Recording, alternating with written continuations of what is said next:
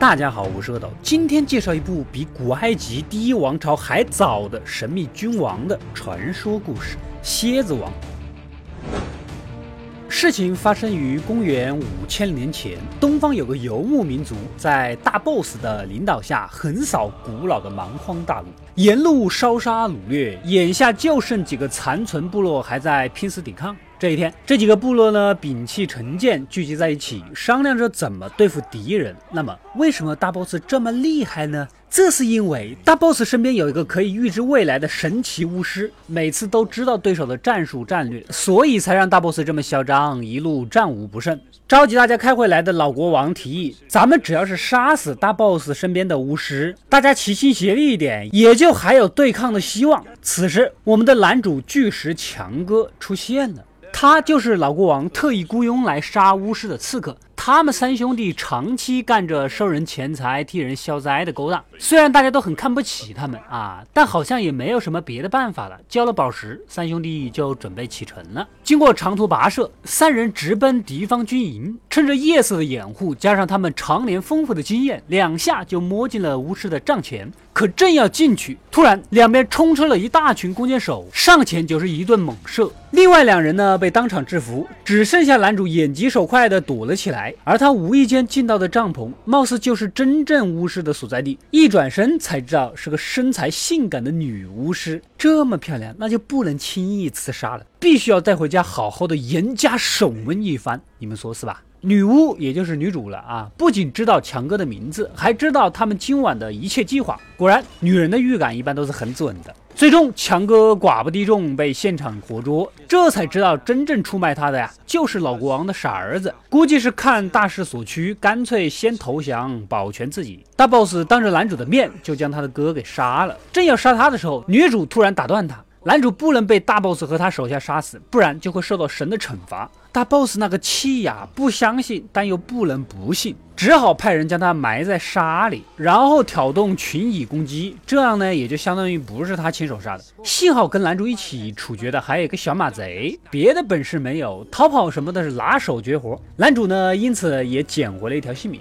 现在当务之急当然是要杀回去给哥哥报仇雪恨了。来到死海边的俄摩拉城啊。这个城市是真实存在的，而且和索多玛城一起在圣经里面也记载过。这个故事是这样的：当时这两个城里面的人呐，生活糜烂、混乱无序，纵欲乱搞，罪恶滔天。后来上帝要毁灭这两个城市，但是呢，索多玛城有个叫做罗德的一家子，出淤泥而不染，一直坚守着自己做人的底线，所以天使呢就提前过来告诉罗德一家，赶紧出城啊！之后发生什么事儿都不要回头看。罗德和孩子们都很听话，结果他老婆或许是出于好奇心，或许是不舍得，回头这么一张。望一瞬间就变成了岩柱啊！所以为什么大反派在俄摩拉城呢？可能就是这个寓意吧。如果对这类故事感兴趣的话，可以到我的微信公众号“阿德过来了”，点右下角的圣经故事里面，详细描述了欧洲宗教文化的所有故事和寓言，七个短视频让你完全看懂整本圣经。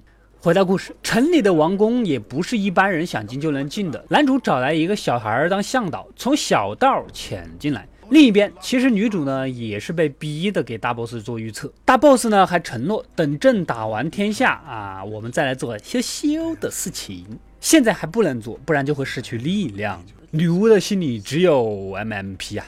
他们这个民族吧，什么规矩呢？就是谁最厉害，谁就是国王。大 boss 毫无疑问，肯定就是战斗力爆表的那个了。原本男主准备趁其不备偷袭，一箭穿心，结果小男孩被王宫卫兵给逮到了。在救小男孩和报仇的选择中，强哥选择了前者，但也打草惊蛇，闹得满城都在追他。不过误打误撞中，他又进到了女主的房间。两个人顺着池子的下水道冲到了城外。下一步的计划就是利用女主的重要性引出大 boss，然后再报仇。果然，在那边也派出了精英战士过来追捕男主。但是强哥凭借熟悉的地形优势，将其逐一击灭。这天，流浪三人组正在小池塘喝水，突然就闯入一群凶神恶煞的战士。他们是之前联盟一起对抗大 boss 的部落之一，还有另外几个逃出来部落的残余力量在这里避难。男主跟老黑是不打不相识啊。男主提议，大家躲得了一时，逃不了一世，不如齐心协力，一起打败大 boss，岂不美哉？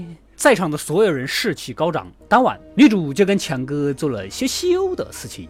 其实女主已经预测到了这里将会被杀得生灵涂炭，所以趁着夜色，自己当晚就回去了。也许能保全他们，而且超能力也没有了，大 boss 也不可能战无不胜了，自己大不了就是个死。强哥这边一早起来也发现了女主回去了，大伙儿齐心协力，准备好一起赶往俄摩拉城救人。但是大 boss 是个疑心病很重的人，毕竟是他喜欢的女人，出去那么多天，跟谁吃饭呢？晚上干什么事儿啊？都说不准，是吧？万一没有了预测能力，岂不是以后要打败仗？所以决定对他进行测试。六个瓶子里面有四个有蛇，然后打乱，看你猜不猜得中。百分之三十三的几率存活。这也就是性感女主才能做得到。你给我百分之九十九的几率，我可能都会抓到有蛇的那一个。啊啊啊啊！不对不对，我应该存活不到现在。老黑这边也带着手下人潜入进来，小马贼几个人负责放炸药，老黑带着女部落拖延时间。就在大 boss 要对女主下手的关键时刻，男主直接一个信仰一荡，跟大 boss 近身刀战起来。原本还打得平分秋色的，但是大 boss 突然改成了双刀作战。为了看起来更炫，还把刀上蹭了火焰，果然气势上就压倒了强哥。但是我有一个问题啊，boss 哥，根据金属导热的特性，你拿在手上的那两个刀不烫吗？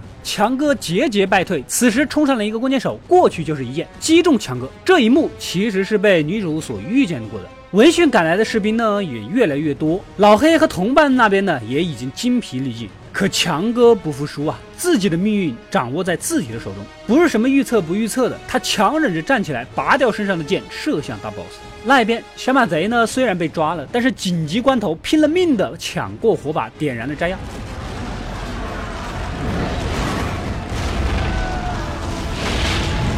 随着一片爆炸的火焰，大 boss 也被击中，跌落下去。赶来的士兵看到这一幕，也就停止了进攻。很显然，按照之前的传统，他们又有了一个新的蝎子王。